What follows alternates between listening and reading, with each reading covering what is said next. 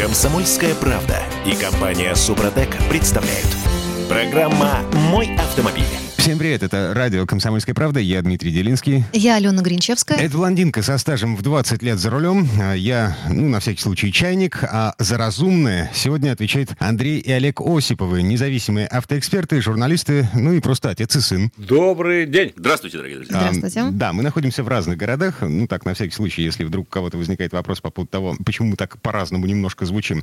Ну, так или иначе. Чтобы не заразиться. Да, Вот. опять же, мы, мы поддерживаем режим изоляции друг от друга. Это А, правильно. Да, 650 километров между нами. Соблюдаем социальную дистанцию. Точно. Это сейчас Вообще важно. сейчас, конечно, как-то даже неприлично другом в эфире о чем-то другом, кроме коронавируса. Так или иначе мы эту тему затронем. Я предлагаю начать с коронавирусного авторынка. С рынка коронавирусов, или точнее сказать, Да. наоборот, да, рынок у нас тоже был обуен, так сказать. А потом мы его будем давить всеми четырьмя колесами. Пробуксовка дня. Уже, ну, как бы общее место продажи и производства машин в России падали и до эпидемии. Сейчас, э, судя по всему, в ноль мы уйдем. Нет? А, нет, я думаю, что вдоль мы не уйдем. Более того, наблюдается как раз обратная э, картина. Это как? И на авторынок, а вот очень просто, потому что э, в марте месяце люди потянулись в автосалоны. Надо истратить накопленные рубли. Так, погодите, Пока не- гречку покупает, туалетную бумагу Гречка. покупает, не, не автомобили Ну, покупает. Это, это, Кто-то и да, машины. правильно. Во-первых, гречку надо на чем-то вести. Если Да. ты всерьез затариваешься гречкой, значит, надо иметь хороший багажник. Значит, надо идти и покупать э, вместительный автомобиль. Желательно универсал или Ну, кроссовер. по оценкам некоторых специалистов рынка, в частности, мы говорили с некоторыми а, представителями дилерских центров, за последние две недели количество заказов на а, новые автомобили выросло в среднем в 2-3 раза. В Это в основном люди России? сейчас... В России, в да. России. Особенно это заметно не только по премиум-сегменту, но и, в общем-то, в сегменте массовых автомобилей, потому что люди сейчас бронируют машины, но связано это, на мой взгляд, в меньшей степени с коронавирусом, а связано это скорее с тем э, ралли, который устроил э, доллар, э, евро по отношению к рублю. Люди Ну, справедливо А, ну, абсолютно. это Кто- и- история- кто виноват? Повтор- Коронавирус? Повторение Да, опять коронавирус. 2014 Конечно. года. Не, погодите, э, коронавирус ни при чем. Нефть у нас упала из-за, ну, мы помним, из-за Саудовской Аравии.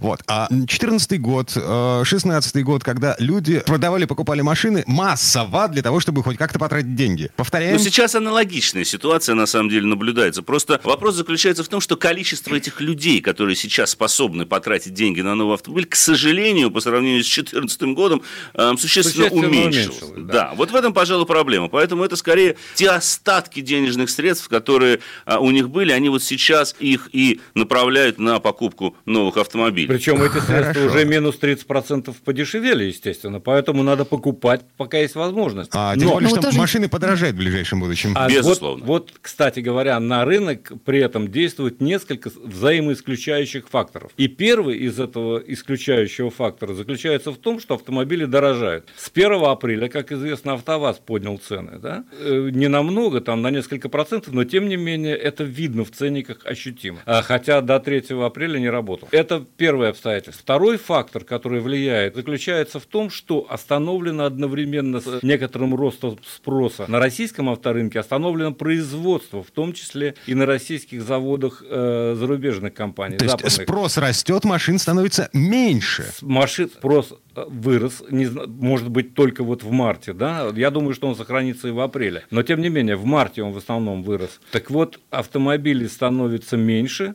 они дорожают, и в итоге к лету или к осени это может э, вызвать даже Дефицит. некоторый дефицит. Да. Вот что поразительно. Это парадоксальная ситуация, а, которая характеризует сегодняшний авторынок. И э, это надо учитывать. Одновременно с этим выросло количество запросов на кредиты, и одновременно же с этим выросло количество отказов. Отказов по на эти, потому что в банках сидят э, не дураки. И, естественно, сейчас рублевые кредиты выдавать на покупку машины и потом три года получать их обратно, это э, мало кому выгодно. Тем вот не менее, тут еще, еще один момент, когда мы говорим о э, том же самом приостановлении производства и о дефиците на новые автомобили, новых автомобилей, тут э, нужно учитывать еще один фактор. Дело в том, что по разным оценкам, но до 30% в каждом транспортном средстве, неважно, где оно производится, в России или в Германии или в Соединенных Штатах Америки, так вот, до 30% это доля комплектующих, которые производятся в Китае. Китай не работал последние несколько месяцев. Соответственно, большинство производств столкнулось с нехваткой комплектующих. Это, к сожалению, так. За счет этого пришлось замедлять производство. Ну, конечно же, тут еще добавился коронавирус, который фактически сборочные предприятия и остановил. Поэтому то, что сейчас мы еще можем найти в салонах официальных или неофициальных дилеров, это то, что было произведено ранее. И даже на фоне, пусть и краткосрочного, кратковременного увеличения спроса на новые автомобили, через месяц-другой, я думаю, что мы столкнемся с тем, что этих машин не будет. Ведь производители не работают давным-давно на склад. Каждый автомобиль, который производится, имеет уже конкретного клиента. Погодите, коллеги, а автосалоны сейчас закрыты Машины не продаются через автосалоны. Ну, ну что? Ну, это не, не, мешает. А Дело... вы подпишитесь на новый автомобиль. Конечно. Сейчас это можно. Сейчас ведь на самом деле развивается очень активно, э, пытаются сами дилеры развивать какие-то альтернативные формы продаж автомобилей. Это, конечно же, онлайн-продажи, потому что сейчас вы можете онлайн и купить, и оплатить полностью автомобиль. Не Вам знаю, его пригонят? Ну, не знаю, все ли сейчас предлагают доставку, но я думаю, что в любом случае за какие-то дополнительные деньги ее можно организовать. Но а, больше развиваются сервисы, связанные с подпиской. Ну, вот в частности, не сочтите за рекламу, тот же самый Hyundai активно расширил программу подписки на свои автомобили а, не только для Москвы и Санкт-Петербурга, а теперь это доступно и в самых разных регионах России. Погодите, это удобно. Подписка это, удобно. Это, это что за зверь? Как, а, подписка, с чем его едят? Вы, а, вы просто буквально, скажем так, платите определенную сумму денег и подписываетесь на то, что вы можете эксплуатировать этот автомобиль сроком, скажем, месяц, два и так далее. Все зависит от того варианта подписки, который сейчас а, предлагается. Это принципе, длительная аренда, длительная, в отличие от каршеринга? От одного дня до года. Вот как варьируются сроки. Так. То есть, хоть на день берите, хоть на год заберите этот угу. автомобиль. Насколько Неважно. это, насколько это дорого, расскажите. А, ну, насколько дорого, все зависит на самом деле от марки и модели и от того, на какой срок вы подписываетесь. Но прелесть этого заключается в том, что вы фактически не приобретая автомобиль, вы не платите налоги, вам ничего не надо платить, там, связанное с э, тем же самым полисом ОСАГО и так далее. Вы приезжаете в какой-то дилерский центр или на какую-то стоянку, забираете эту машину себе со всеми документами, спокойно ей пользуетесь тот срок подписки, что вы оформили, собственно говоря. А, шиномонтаж, а, техобслуживание, вот это да, все. Колеса берет... даже менять могут там, да? А, да, ну... это все входит, ну, за исключением, конечно же, проколов. Если вы прокололи колесо, то, извините, это придется ремонтировать за свой счет. Но смена резины, те же самые ТУ, об этом заботится сам производитель. Это все это входит в абонентскую плату? Это все входит. Это напоминает чем-то схему лизинга Лизинг, для физических конечно. лиц. Ведь, э, допустим, если мы посмотрим на зарубежный опыт, 98% автомобилей в Соединенных Штатах Америки не покупаются. Они берутся в лизинг, так называемым лизинговым контрактом. Как правило, срок лизинга составляет от 24 до 36 месяцев. По истечении этого срока перед вами выбор. Либо вы по остаточной стоимости приобретаете автомобиль себе в собственность, либо отдаете его тому же самому дилеру в зачет стоимости другой машины. Вот это то, что фактически у нас начало развиваться, и, как ни странно, во многом коронавирус и вот эта вот изоляция дало толчок новым формам продажи автомобилей. Потому что, ну, действительно, люди перестали ходить в салоны, и, собственно говоря, сами салоны закрылись. Правда, в этой связи я не могу не отметить такого забавного факта. На мой взгляд, сами дилеры что-то не особо предпринимают какие-то активные такие усилия для того, чтобы привлечь клиентов. Далеко, во всяком случае, не все Я слышал, мы слышали этот, конечно, плач Ярославны у Кремлевской стены, дайте нам несколько миллиардов на то, потому что мы закрываемся, до 30% дилерских центров будут закрыты в ближайшее время или объявлены банкротами, но если мы посмотрим на самом деле на ситуацию трезво, то увидим, что, к сожалению, независимых дилеров практически не осталось. Так или иначе, они входят в какие-то большие конгломераты или в большие крупные, э, скажем, холдинги. В крупные холдинги. И неповоротливость их сейчас становится наиболее яркой. Ну, к примеру, вот бесплатная идея для всех дилеров. Вот все сейчас сидят на карантине. Ну, почему бы не предложить услугу выездного ТО? Человек приедет, заберет машину, проведет ТО, пригонит ее обратно. И дилер не останется без работы. И самое главное, человек, который почувствует заботу о себе, ну, потом придет более, как раз более, к официальному дилеру. Именно дилеру это и выгодно, потому что... Шиномонтаж такой уже есть. Это выездной к вам приезжает. Да. Все-таки ТО это немножко другая, ТО это более это сложная история. процедура. Надо забирать автомобиль, допустим, ТО-1, ТО-2, ТО-3, но это выгодно, потому что 80% прибыли дилер э, формирует именно за счет сервиса. Да, не от а продаж. вовсе не за счет продаж. Или почему бы тем же самым дилерам сейчас не предложить абсолютно бесплатную дезинфекцию системы вентиляции салона при проведении каждого ТО? Вот, пожалуйста, дополнительные клиенты, которые с радостью, услышав об этой процедуре, Не требуйте деньги машину. у государства, сделайте что-нибудь, Сами. словами. Конечно, конечно. Но мне кажется, дезинфекция все-таки будет более востребована, потому что лично я в свою машину посадить товарища, который повезет ее на ТО, сейчас угу. могу только в маске, перчатках, во всей этой амуниции. Так пусть, пусть так и приезжает, да, в конце ну, концов. Это расходы ну, Это расходы. Но согласитесь, когда вы сидите дома, и в любом случае, да, а машина, ей нужно сделать то. Вы же когда-нибудь выйдете из карантина, зачем вам рисковать, потом на этой машине куда-то ездить? Пусть пригонят, заберут, продезинфицируют, сделают то, поставят обратно на ваш парковочный И кроме того, вы ведь будете таким образом, ну, если не фактически, не юридически, то морально привязаны к этому дилерскому центру. Вы к нему обратитесь еще не раз, В общем, учитывая вот- хорошие отношения. Вот такая непростая ситуация у нас сейчас наблюдается на рынке, и тут, как говорится, остается нам только ждать раз- дальнейшего развития событий и ждать, какие шаги будут Но- предприниматься дилерами и производителями. Если подводить черту, то можно сказать, конечно, однозначно, что рынок, увы, будет К падать. сожалению. И э, вот то, что был всплеск в марте, понятно, чем он обусловлен. э, Остатками денежных далее. Да. Это, это, конечно, недолгоиграющая тема, она кончится ровно с карантином, как мне представляется. А дальше, дальше будем смотреть. Кстати, московский автосалон августовский, скорее всего, будет отменен. Я, никто, я думаю, что не расстроится по этому поводу. А, смех немножко зловеще сейчас прозвучал. Слушайте, да, маленький последний вопрос. А, Я помню, в 2014 году, в 2016 году подержанные машины тоже подорожали, причем подорожали дико. Сейчас что будет? То же самое. Сейчас им никто не мешает дорожать так же, как и в 2014 году. Это э, взаимосвязанные вещи. Естественно. Уменьшается рынок первичный, обязательно э, дорожает, расширяется вторичный. Андрей Олег Осиповы, независимые автомобильные журналисты. Коллеги, спасибо за прогнозы. Отдельное спасибо за советы автодилерам по поводу того, как уже наконец повернуться лицом к нам с вами, э, к автовладельцам, к водителям, чтобы выжить в условиях эпидемии. Ну а в следующей части программы будем говорить о позитивных последствиях карантина и самоизоляции, о том, как мы теперь будем общаться с инспектором ГИБДД. Но сейчас входим на паузу, вернемся совсем скоро. Комсомольская правда и компания Супротек представляют. Программа «Мой автомобиль». А это мы вернулись в студию радио «Комсомольская правда». Я Дмитрий Делинский. Я Алена Гринчевская. А, Чайник, блондинка и голос разума Федор Буцко, журналист, независимый автоэксперт. Э, Федор, здрасте. Рад вас приветствовать. Смотрите, в этой части программы давайте поговорим о, о наболевшем, об общении с госавтоинспекцией. «Форсаж дня». В условиях самоизоляции, в условиях карантина, когда власти нас призывают к тому, чтобы мы как можно меньше контактировали друг с другом, вот, госавтоинспекция тоже в тренде. Конечно, в тренде. Вы знаете, я сразу хочу такое свое наблюдение а, рассказать. Дело в том, что было время, когда всем водители друг другу и кому не попадя жаловались на то, что очень много сотрудников ГИБДД. И тут поймали, тут вот дежурит облава, засада и так далее. После того, как а, численность сотрудников ГИБДД была просто кардинально сокращена, э, все стали жаловаться, что их совершенно нет на дорогах. Вот случись там какая-нибудь авария, и стой, жди его там 3 часа, 5 часов, 12 Всегда часов. не угодить Ну, нашим слушайте, водителям. это новая реальность, к которой А мы привыкали стало уже меньше, лет да. пять мы уже привыкаем к этой новой реальности. Вот, Ну, и сейчас э, ГИБДД, кон- конечно, они тоже думают и о себе, и о водителях, и совершенно правильно переходят на такой особый э, режим работы. То есть, э, во-первых, э, они ограничивают свое общение с водителями. То есть, граждан будут, нас с вами будут реже направлять на так называемые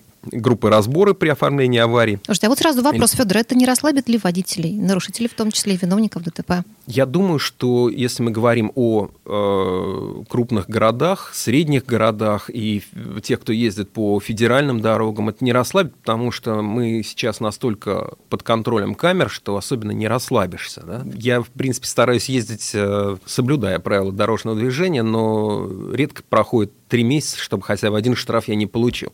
Ну, чуть-чуть там где-то немножечко превысил скорость, например. ну, это дисциплинирует, да. Это дисциплинирует, и я знаю, что камеры есть далеко не только в Москве и Петербурге, есть очень много регионов, которые уже очень так плотно оснащены камерами, и поэтому расслаб- расслабиться не удастся, тем более, что э, есть разные сейчас э, новые, так сказать, новации в общении ГИБДД с людьми, и некоторые из них э, нацелены на то, чтобы поменьше общаться с водителями, а некоторые наоборот. Эм, э, приложение специально для оформления мелких ДТП. А, Федор, Алена на самом деле а, интересовалась э, тем, не расслабятся ли любители выпить. А, я думаю, что... Ведь Алена что только нет. вопрос. Вы Алена за имеете в рулем не виду, пьет что- точно. Я думаю, вы, вы имеете в виду, что э, сотрудник ГИБДД не сможет сделать свое вот это традиционное «ну-ка, дыхните». Вот, вот, вот, И вот. это тоже. Ну, наверное, у него есть э, опыт, и он сможет определить, э, что человек вдруг, если он там как-то себя неадекватно ведет или, возможно, был не трезв, я думаю, что есть еще косвенные признаки другие, помимо запаха изо рта.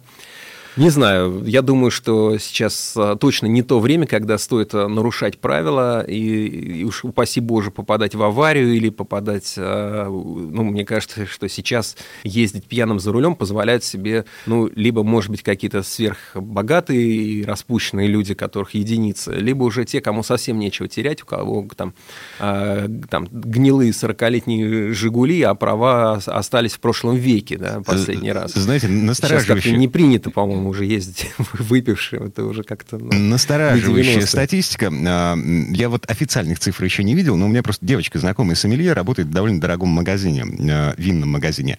Они вот а, перед началом этой недели, коронавирусной выходной недели, они сделали выручку сравнимую по размерам с новогодней. Это так по... люди же дома это сидят. предсказуемо было. Да, это по продажам спиртного. Угу. Тем более многие беспокоились, что винотеки закроются, да, и придется в супермаркет идти, там, так сказать, за... Угу. А там понятно, не будет такого выбора. Ладно, а, давайте теперь поговорим о другой вещи. Форсаж дня.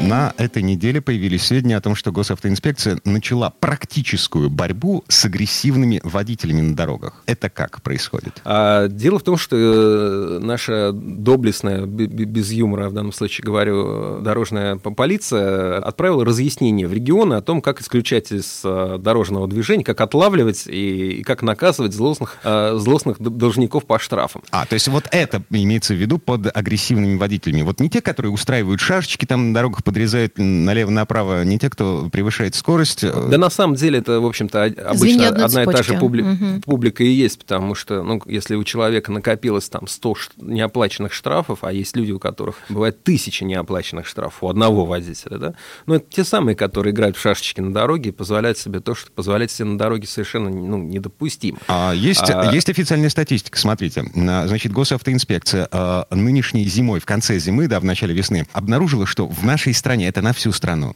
73 водителя не оплативших более тысячи штрафов. Более ну тысячи да, это штрафов. Же кошмар. Их да, же еще ну, получить надо. Еще Мало того, на каждого из них. Да. Половина из них живет, кстати, в столице нашей страны. А, а, ну, понятно, да. Угу. Уровень жизни немножко другой. Ну и вот, э, собственно, э, натолкнувшись на эти цифры, а это всего 73 должника, угу, а госавтоинспекция начала закручивать гайки. А теперь давайте разбираться в том, как это происходит. С помощью камер дорожного наблюдения, систем поток и аналогичных систем по которым автоинспекция контролирует передвижение автомобиля, эти машины отслеживаются, их останавливают уже сотрудники ГИБДД и передают, собственно, вместе с э, водителями судебным приставам. То есть если а... за, за человеком, за машиной числится э, ну, сколько-то там неоплаченных штрафов, его отслеживают, останавливают и... А, могут отобрать автомобили, и я думаю, что это совершенно верно. Другое дело, что ну, как человеку никто не... Да, технически не, происходит. Человек... Да, прямо на месте ну, могут прям да, взять, конечно, изъять, и все, а, я пешком пойду. Дальше. Ну, арестовать, задержать, угу. отобрать, э, лишить права управления временно. А, а дальше человеку, конечно, понятно, что если речь идет о каком-то, ну, там, богатее, который может просто, там, наверное, а, сесть и там быстренько заплатить все эти там 500 или 1000 штрафов, то, ну, наверное, наверное, его, собственно, отпустят быстро. Но в любом случае это будет хорошим уроком, и так должно быть.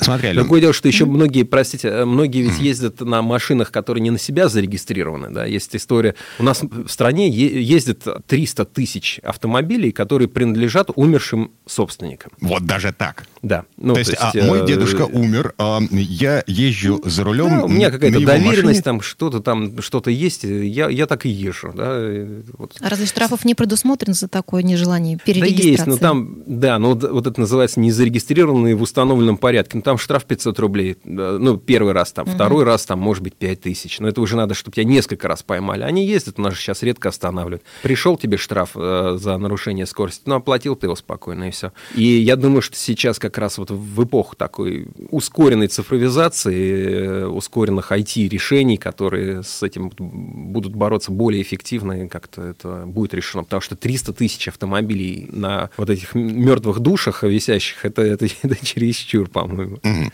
А, смотрите, вот то, на что я хочу обратить ваше да. внимание. Тонкость. Гос госавтоинспекция не может отобрать у тебя машину. Сколько Только бы ш- приставы могут, верно Только понимаю. судебные приставы. Мгм. То есть, э, если э, тебя останавливают вот в рамках этой операции э, на посту ГИБДД, где тебя остановили, должен быть судебный пристав, который оформляет акт изъятия. Как раз об этом ГИБДД и сообщила, что вот они эту кампанию начинают и совместно с судебными приставами и будут работать. Ну, ведь судебные приставы часто работают с другими органами, они могут там с, с пограничниками стоять на, или там с таможенниками в аэропорту. Также они могут работать с сотрудниками ГИБДД, а, и это, я думаю, что будет наиболее эффективный вариант. Хотя сейчас действительно под вопросом все эти операции вот прямо сейчас, вот во время вот это сложное медицински, так сказать, э, сложное время, потому что сейчас как раз ГИБДД, наоборот, э, старается минимизировать свое общение с сотрудниками, чтобы люди как можно меньше садились в патрульный автомобиль, не приезжали в группу разбора. Если сейчас э, нужно, например, поставить автомобиль на учет, то а, нужно заранее занять очередь э, электронную, электронному, через электронные услуги. Это чтобы не сидеть записаться. там прям в зале с другими Да, чтобы людьми. не сидеть. И, собственно говоря, сейчас, конечно, под вопросом, что вот много людей, это несколько сотрудников ГИБДД, несколько судебных приставов, что они будут стоять и этих людей вынимать из-за руля. Но пройдет, э, надеюсь, не такой большой э, период времени, когда эпидемия стихнет, и мы снова будем дышать полной грудью без э, масок медицинских на, на лицах. И тогда-то вот как раз и возьмутся за всех тех, кто, у, кого, у кого тысяча шп- э, штрафов или у кого, соответственно, машина записана на дедушку, упокоившегося. Федор, да, у меня еще вопрос, Да, да, пока давай. от темы не ушли по поводу сокращения контактов между инспекторами и водителями. Если я не успела, допустим, поставить вовремя автомобиль на учет и вот там зарегистрировать, как думаете, ГИБДД закроет глаза на то, что вот сейчас такая ситуация, и этот срок у меня будет несколько продлен? Отличный вопрос, и это действительно самая лучшая новость из а, всех а, последних, потому что а, ГИБДД фактически сейчас отменяет штраф за незарегистрированный в срок автомобиль, потому что действительно бывают ситуации, сейчас их будет больше, когда человек по объективным причинам не мог уложиться вот в эти 10 дней. Если раньше, придя на 11 ты должен был заплатить 2000 рублей штрафа, а, то сейчас а, явно штрафов этих взиматься не будет, то есть это пока внутреннее распоряжение ГИБДД, штрафов не брать, то есть идти людям навстречу. Есть хорошие новости, вот видите. Конечно. Чудесные, отличные новости. А, С учетом того, что машин на дорогах объективно стало меньше, на этой неделе в Москве были нулевые пробки с утра, да? Да? В да. Петербурге м, пробки на уровне Чуть-чуть одного балла. побольше. Чуть-чуть побольше. Ну, в общем, я не скажу, что верной дорогой идете, товарищи, но вот что-то все-таки хорошее есть в э, этой ситуации. Но главное, а, чтобы все были здоровы. Будем здоровы. Голос разума. Федор Буцко, журналист, независимый автоэксперт. Я Дмитрий Делинский. Я Алена Гринчевская, ну а в следующей части программы будем говорить о том, как понять, что аккумулятор умирает до того, как он сдох в самый неподходящий момент. Это будет через пару минут. Комсомольская правда и компания Супротек представляют. Программа «Мой автомобиль». А это мы вернулись в студию радио «Комсомольская правда». Я Дмитрий Делинский. Я Алена Гринчевская. А У меня здесь в гостях Юрий Сидоренко, ведущий программы «Утилизатор» на телеканале Чей. Юрий, здрасте. Приветствую, приветствую Алену, приветствую Дмитрий. Прямо сейчас мы будем заглядывать под капот машины в самые странные и, ну, в общем, может быть, даже нелогичные места. Под капотом. Итак, а, тема этой части программы «Как понять, что аккумулятор вашего автомобиля умирает». Ну, тема такая-то и очень интересная. Даже вот для нее изначально хотелось бы вспомнить фразу из кинофильма «Берегись автомобиля». Вы смотрели? Попался, брат. Да уж, попался. Милиции не уйдет. Что за черт? А ну-ка, погоди. Что такое? Ты погоди, не уезжай. Ну что, брат, Что, что? Да вот опять, понимаешь, аккумулятор. а я тебя предупреждал. Со старым аккумулятором это не жизнь. Да и не говори. Вот ну, такая фраза. Да, смотрите, со своего, а, точнее, с э, Hyundai Accent жены, на котором жена ездила, я аккумулятор снимал три раза. Для того, чтобы э, засунуть его в ванну, отогреть, для того, чтобы подзарядить его, ну, просто потому что он уже не брал заряд на улице с прикуривателя. Я кон- даже знаю, чем все кончилось, Дима. Можно? Да, давай. Наверное, ты купил новый аккумулятор? Естественно. Конечно. Да, но я три, три раза это делал. В какой момент уже можно понимать, что все, пришла пора идти в магазин за новым аккумулятором? Дим, у меня к тебе сразу же встречный маленький вопросик. А вот э, через сколько времени ты начал делать эти процедуры? А, в смысле, сколько лет аккумулятору было? Ну, конечно, да. Сколько лет аккумулятору, машине там аккумулятору тогда было? 10 лет. Ох, ну это Даже мне стало солидный страшно, срок. женщине за рулем. Такой цифры. Да, это очень солидный срок. Ну, в общем, начнем с того, что аккумулятор вообще он всегда умирает внезапно и вот в тот момент, когда нам срочно куда-то надо ехать. Мы все про это, ну, как бы, все про это не думаем, но практически все с этим сталкиваются. Я, как владелец автосервиса небольшого, ко мне часто приезжают вот люди как раз звонят именно с такой проблемой. Поехал, все было нормально, встал где-нибудь на заправке, заглушил мотор, и дальше все. Все, дальше ты уже ничего не можешь делать. Тык-тык-тык, ничего не заводится. Так Ну вот, да. Э, Советов по тому, как проверить, э, что аккумулятор умирает, множество. Я в интернете почитал. Там прекрасный совет, я вот их даже выписал. Первый совет, оч- очаровательный, я считаю. Померьте специальной нагрузочной вилкой напряжение на аккумуляторе под нагрузкой и без. Это Второй- как? А, Вот, вот, вот. Да, второй совет, вот как раз вот мы сейчас и проверим, какие они э, правильные советы. Проверьте плотность электролита специальным прибором. Это Ну, как? Каким прибором? вот, э, вот, вот это советы там, пожалуйста. Потом проверьте напряжение разомкнутой цепи аккумулятора тестером. Друзья мои, дядя, э, дядя, с кем вы сейчас разговариваете? вот как раз вот я про вот это и хотел сказать. Конечно, у каждого а, автолюбителя обязательно в машине есть все вот эти вещи, которые я перечис- перечислил. Там достаточное количество таких интересных э, штук написано. То есть это для профессионалов написано. Потому что я так понял, что Дмитрий и Алена, вы, вы в принципе, из того, что я сейчас говорил, это был просто на- набор букв какой-то в данный момент. А, вилка знаю, аккумулятор электролит даже знаю, потому что у меня химическое образование. А, Еще и слово тестер я еще услышала. А Так. соединение вместе, оно как-то вот, оно не очень так, видимо, складывалось, я так понимаю, вот этих всех слов. Ну, в общем, дело не в этом. Смотрите, вот мой совет какой? Очень простой совет. То, что я советую своим клиентам, то есть, а уже делать так или нет, ну, это уже каждый берет э, ответственность сам на себя. Смотрите, вот срок службы аккумулятора, средний срок слу- службы аккумулятора, когда он будет исправным еще, и все нормально будет работать, это э, около 4-5 лет. Вот когда проходит, к примеру, 5 лет, просто даже не думая, взять, снять этот аккумулятор, отнести в магазин, сдать его, чтобы вам дали скидку на новый, и купить новый. Поставить даже, если, машину. даже если с ним все хорошо, Юрий, с аккумулятором, если он еще не садится и не умирает. Просто Да, вот пять лет проходит, снимаю и уношу. Да, конечно. И не надо тут совершенно, как многие мне говорят, вот клиент, которому я это объяснял, он э, говорит, ну, это же он же еще мог работать. Я говорю, конечно, мог, но можешь его не сдавать в магазин, оставь себе. Но просто понимаешь, что самое интересное? Ты же покупаешь аккумулятор не на один год, а на те же самые следующие пять лет. То есть, если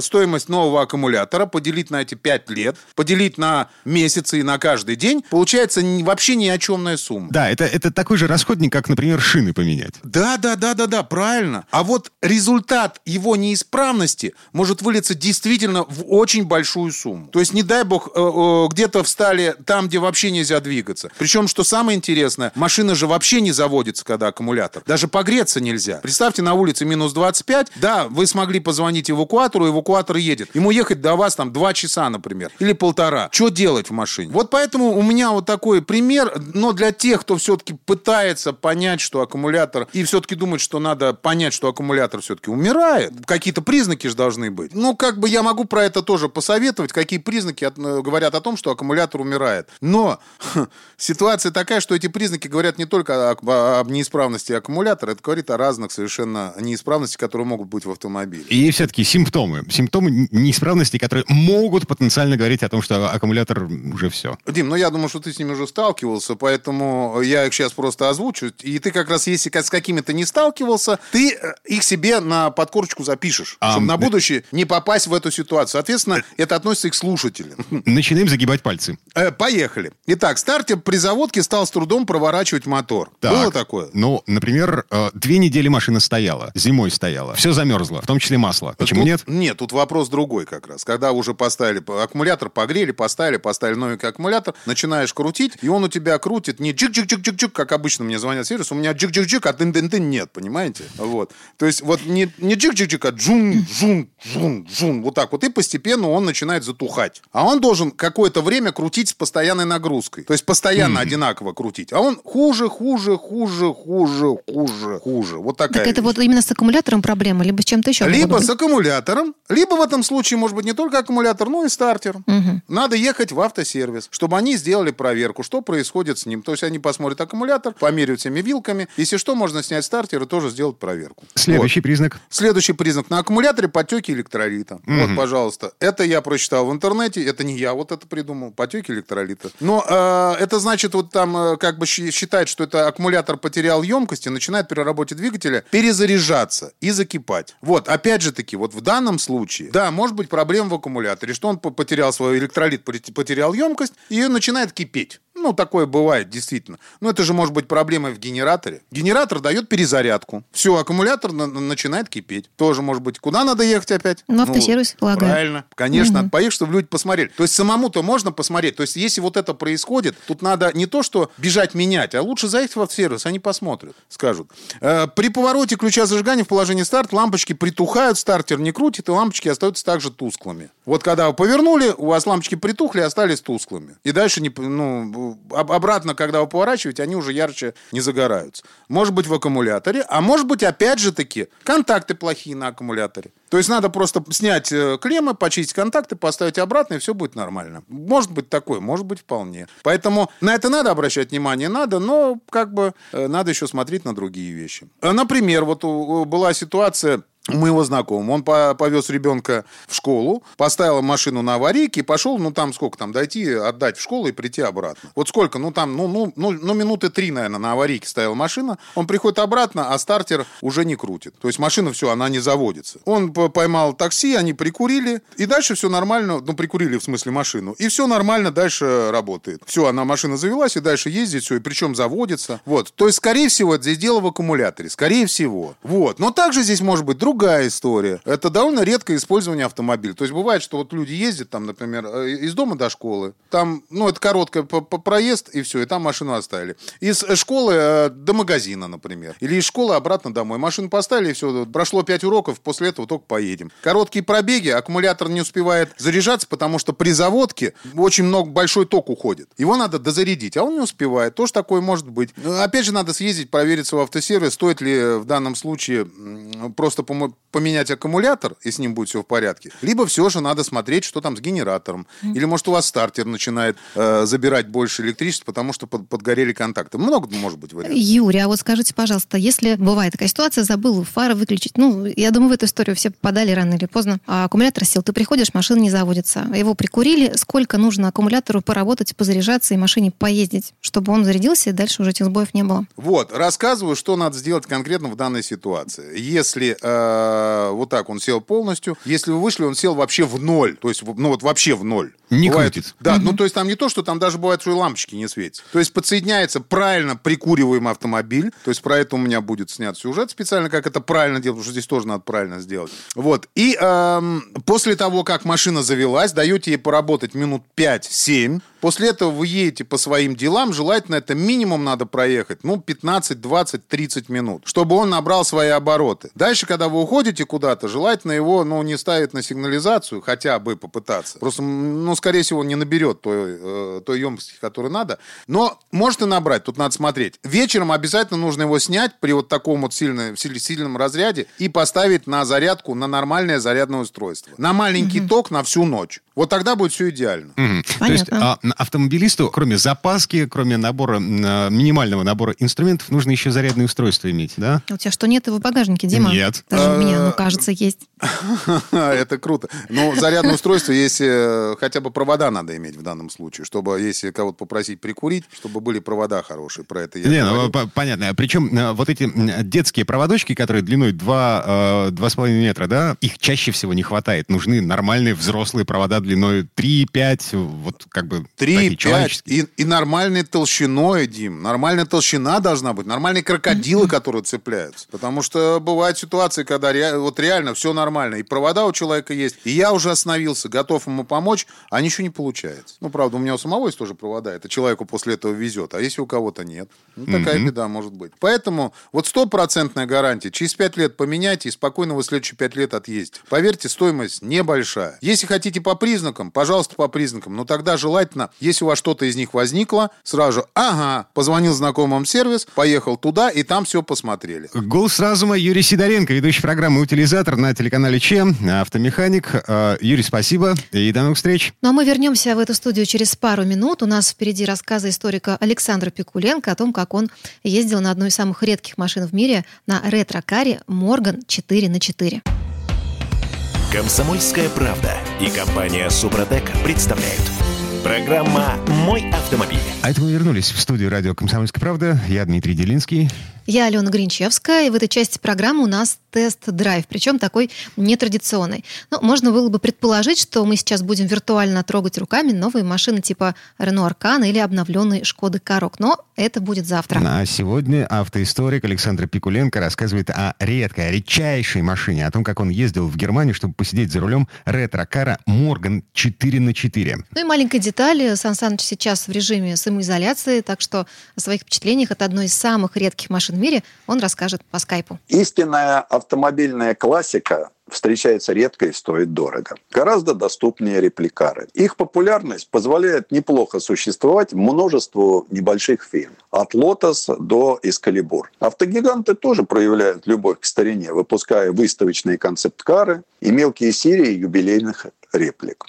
Но есть еще одна категория редких автомобилей – неоклассика. Список таких машин очень короток. И, пожалуй, первое имя в нем – Морган. Мы считали, что в Москве сейчас можно найти любой автомобиль. Но с Морганом нам не повезло. Пришлось ехать в Германию. Итак, Морган 4.4. Год выпуска 93. Эта модель – первый четырехколесный автомобиль английской компании. До сих пор самый доступный по цене из всей продукции. Впервые Морган 4.4 публика увидела на лондонском и парижском автосалоне в 1936 году. В 1955 машина получала новый двигатель и название «Серия 2». Впоследствии автомобиль неоднократно модернизировали, но внешне выпускаемые даже сегодня Морган 4 на 4 практически не отличаются от модели 1936 года. Вообще-то это рекорд по продолжительности выпуска одной и той же модели. На фотографиях Морган кажется гораздо больше, чем в жизни. Автомобиль очень низкий, рамка ветрового стекла находится чуть выше пояса взрослого человека. Глядя на Морган с высокого европейского тротуара, понимаешь, насколько он породистый и стремительный. На дворе весна, вот-вот пойдет дождь. Тент от атмосферных осадков защищает слабо. Каждое утро на сиденьях обнаруживаешь небольшие лужи. В один из дней, так и не дождавшись просвета в небе, мы отправились в дорогу. Крышу и боковины снимать не стали. На ходу сквозь щели между тентом и кузовом били струи воды. Проверили, тент пристегнут правильно. Багажника у Морган 4.4 нет – есть небольшое пространство за спинками сидений. Колеса у автомобиля спецованные, технология их изготовления, похоже, не менялась с начала выпуска. Крепятся колеса центральной гайкой, которая отворачивается специальным ключом или, в крайнем случае, сильным ударом молотка. Сквозь архаичные спицы видны вполне современные диски передних тормозных механизмов. Задние тормоза – барабанные. Ювелирные ручной работы, паянная из отдельных прутков решетка радиатора, не изменялась с 1936 года. Капот туго перехвачен кожаным ремнем, дублирующие ненадежные оставшиеся с 30-х годов замки. Весьма старомодные, но вполне функциональной деталью оказались подножки. Широкие, с продольными резиновыми накладками. Салон Морган 4 на 4 конечно, отделан натуральной кожей. Скрупулезная работа. От кожной обивки ожидаешь особой мягкости. Но нет, в салоне все жесткое. Внутренние дверные панели, короб рамы под ними, приборная панель она деревянная, правда, встречаются и отделанные кожей. Не самые мягкие сиденья с минимум регулировок. Забираться в машину непросто. Выполнив гимнастическое упражнение «Уголок», корпус прямо, ноги вперед, параллельно земле падаешь на сиденье. Места там мало, поэтому невольно выставляешь локоть за борт. Со стороны это выглядит по-пижонски. С трудом разместившись на сиденье, понимаешь, что выбираться из машины будет еще сложнее. Изнутри на кожаной обивке двери торчит накладной замок на болтиках. И специальная скоба, как на старых Land Rover. Скоба оказывается где-то под ребрами, и дотянуться до нее непросто. Чтобы открыть дверь, скобу надо с силой потянуть вверх. В соответствии с принятыми в 20-х годах нормами ограничитель открывания двери выполнен в виде добротного кожаного ремня. Довольно маленькое, обшитое кожей рулевое колесо упирается в живот. Рулевая колонка расположена низко и регулировок не имеет. Замок зажигания размещен на валу колонки, но спрятан так глубоко под панелью, что найти его можно только если знаешь, где искать. Искать надо слева. К внутренней части лобового стекла приклеено зеркало заднего вида. Вполне современное решение для старой машины. Сквозь невысокое лобовое стекло видны два полукруга фар и невероятно длинный капот, закрывающий дорогу. И три дворника. Ни о каком удобстве за рулем и речи быть не может. И эргономика начала 30-х, и сиденья жесткие, и зажат со всех сторон в маленьком пространстве салона. Отрадно, что рычаг КПП под рукой и включение передач отменное. Последняя проблема – найти педали со второй попытки. Это удается почти всем. Заводим двигатель. Работает он тихо, все международные нормы по шумности и вредности выбросов соблюдены. Ничего удивительного, что современная 16-клапанная четверка мощностью 121 лошадиная сила с избытком хватает для того, чтобы автомобиль весом 868 килограмм выстрелил до 100 километров за 8 секунд. Скорость в открытой машине воспринимается совсем по-другому. Рев мотора, вой ветра, шипение резины. В лицо со скоростью 100 км в час летит песок, одежда порусится и хлопает. Но особенность Морган в том, что он не позволяет ехать медленно. И хотя к машине надо привыкнуть, в энергичной езде она соблазнительно легка. Руль от упора до упора 2 с небольшим оборота. Он точный, острый и достаточно тяжелый. Понятно, что усилителя руля нет. Откуда он в 30-х годах? И по рукам бьют все неровности дороги. Вспоминается английская пословица «Лошадь слушается только тех рук, которые крепко натягивают вожжи». Подвеска у машины жесткая, задняя на листовых рессорах. Поскольку сидишь почти на задней оси, на тело передаются все неровности дороги. Даже в очень крутых поворотах Морган почти не кренится. А после первого виража о ветре, дожде и всем остальном вообще забываешь. Морган 4 на 4 свойственно выраженная избыточная поворачиваемость. Машиной очень легко управлять педалью газа. Нажал чуть больше, и автомобиль срывается с буксом. Справиться с Морган 4.4 может лишь весьма искушенный водитель, который умеет проходить повороты с заносом, корректируя траекторию точным и острым рулем. Для штатной езды Морган 4 4 не очень подходит. В городском потоке ездить на нем откровенно страшно. В открытой машине очень плохо воспринимаются возвышающие над тобой ступицы колеса автобуса или бампер грузовика. А при парковке бордюр тротуара оказывается выше нижней кромки двери. И если подъехать слишком близко, дверь не откроется. Но есть и плюс. Нижняя кромка мини-юбок, проходящих по тротуару барышень, оказывается даже выше уровня глаз водителя. Чтобы постоянно ездить на автомобиле марки Морган, наверное, надо быть настоящим англичанином. По-настоящему оценить этот автомобиль способен только человек, который привык справляться с чисто британскими трудностями. Холодным домом с каминным отоплением, овсянком на завтрак, умыванием холодной водой и при этом сохранять абсолютную невозмутимость. Сан Саныч, спасибо. Александр Пикуленко, автоисторик о по-настоящему редкой машине. Но я добавлю, что Морган 4 на 4 выпускает в Англии маленькая семейная фирма, выпускает мелкими партиями ручной сборки с 1936 года. Всего таких автомобилей было выпущено меньше 10 тысяч штук. И все это в дизайне, который не изменился за без малого 85 лет. На сегодня у нас все. Берегите себя и до встречи завтра. Алена Гринчевская. Дмитрий Делинский. Всем пока-пока. Программа «Мой автомобиль».